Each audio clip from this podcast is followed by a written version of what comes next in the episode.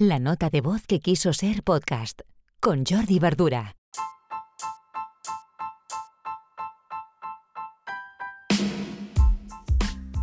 Hola, muy buenos días. Hoy ya miércoles 16 de junio, episodio 189 de la nota de voz. Hoy os quiero comentar uno de esos conceptos, concretamente es un acrónimo, que nos aparece a veces y que a veces también lo, introducimos los marqueteros y que mm, vale la pena situarlo y explicarlo un poco para que cojamos la idea de cuándo puede aparecer en nuestra estrategia de marketing. Bien, hoy os explicaré un concepto, el MQL, y mañana, el episodio de mañana será del SQL. Empezamos con el MQL. ¿Qué es el MQL? El MQL son las siglas de Marketing Qualified Lead.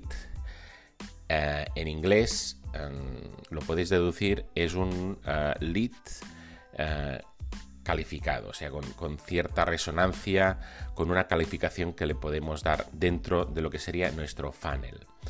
Si cogemos em, el concepto de lead, muchas veces pues, nos situamos en el inicio del funnel en lo que llamamos el, top of the funnel, el TOFU.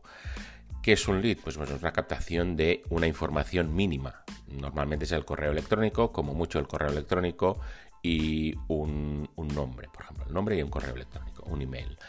Esto se capta pues, a través de un formulario o bien a través del lead magnet, que es el típico pop-up o la captación que se hace en la home eh, donde se entrega algo a cambio, algún recurso, algún ebook, algún vídeo, alguna información de valor, de valor añadido para tu usuario, para tu visitante en la web.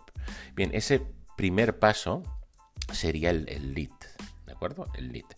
Y que estamos arriba del todo en el funnel.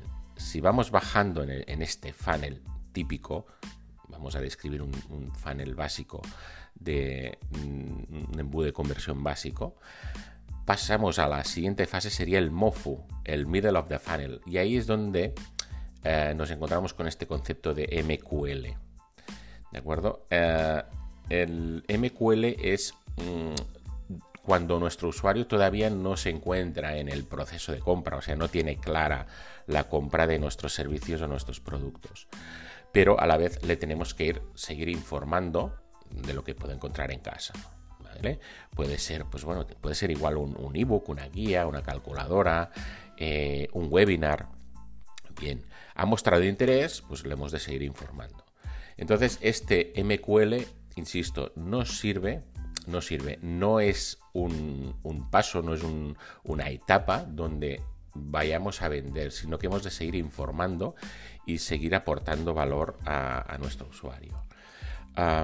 bien, para situaros, ¿eh? tenemos el top of the funnel con la captación del lead, el middle of the funnel o MOFU con el MQL y ah, mañana veremos el SQL que es en el bottom of the funnel, el BOFU.